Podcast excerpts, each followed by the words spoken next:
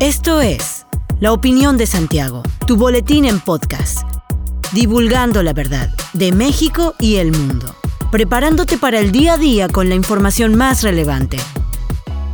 Comenzamos. Buen día, bienvenido a La Opinión de Santiago, una dosis breve de información para arrancar el día con lo más relevante a nivel México y Querétaro. Un juez federal decretó prisión preventiva justificada contra Emilio Lozoya Austin, exdirector de Petróleos Mexicanos, medida cautelar solicitada por la Fiscalía General de la República por el caso agronitrogenados. José Artemio Zúñiga Mendoza, juez de control del Centro de Justicia Penal Federal en el Reclusorio Norte, dijo que por lógica no podía imponer otra medida cautelar, porque ya está sujeto a la prisión preventiva por el caso Odebrecht, o de lo contrario lo dejaría en el limbo. Indicó que esto lo beneficiará en su proceso porque podrá ser utilizado para contabilizar el tiempo que lleva interno en caso de que se emita una sentencia en su contra. El juzgador ordenó retirar el brazalete electrónico que porta Emilio Lozoya, pues ya está interno en el penal, y que se le devuelvan sus documentos migratorios. La Fiscalía General argumentó que existe riesgo fundado de fuga por su amistad con el expresidente Enrique Peña Nieto y el exdueño de Altos Hornos de México, Alonso Ancira Elizondo, y otros empresarios. Sin embargo, Miguel Ontiveros Alonso, abogado de Lozoya, indicó que su cliente no guarda ninguna relación con el expresidente Peña, ya que el exmandatario es el más denunciado por su cliente a raíz del caso Odebrecht.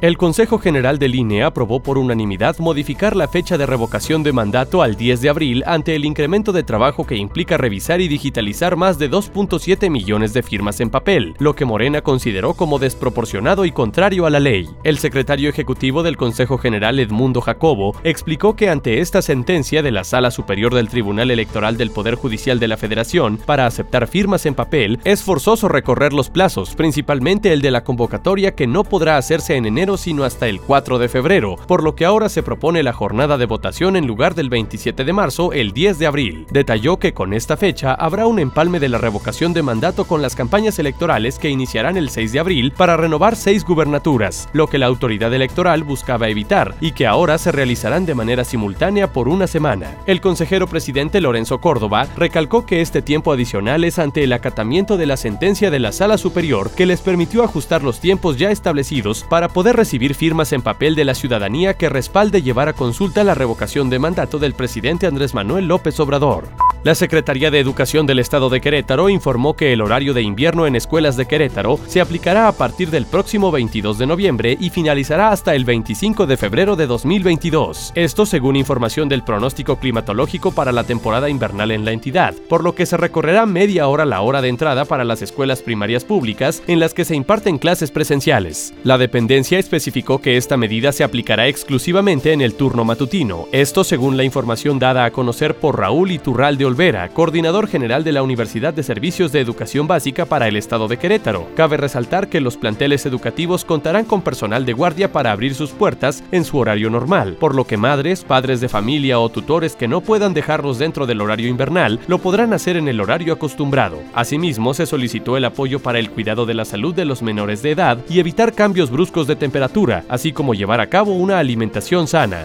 El día de ayer se registró una alta afluencia de queretanos que acudieron al puesto de vacunación instalado en Plaza de Armas para aplicarse la vacuna contra la influenza en Querétaro. La Secretaría de Salud habilitó este puesto en Plaza de Armas en un horario de 9 de la mañana a 2 de la tarde, de lunes a viernes, así como los centros de salud, también de lunes a viernes en horario de trabajo. Por su parte, el ISTE habilitó las clínicas de medicina familiar, mientras que el IMSS las unidades de medicina familiar, en ambos casos de lunes a viernes en horario de trabajo. Asimismo, las personas podrán acudir a puestos de vacunación ubicados en la Tienda del Sol, en Plaza de Armas y en el Mercado Escobedo, los sábados y domingos de 9 de la mañana a 4 de la tarde. Las autoridades recordaron que en una primera etapa, esta campaña de vacunación contra la influenza va dirigida a adultos mayores, niños de 6 meses a 5 años de edad y personas con enfermedades cardíacas, pulmonares congénitas y crónicas, así como a mujeres embarazadas y personal de salud.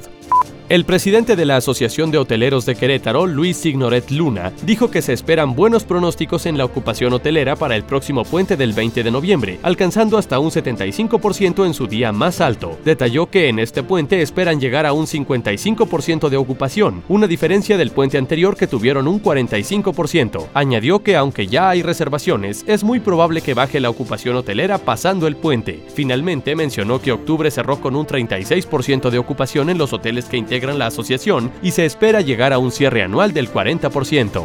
Hasta aquí la información de hoy. Regresa mañana para otra pequeña dosis con las noticias más importantes. Mantente bien informado con la opinión de Santiago. Encuéntranos en Facebook, Instagram y TikTok como arroba la opinión de Santiago. Hasta la próxima. La opinión de Santiago. Comprometidos con la verdad.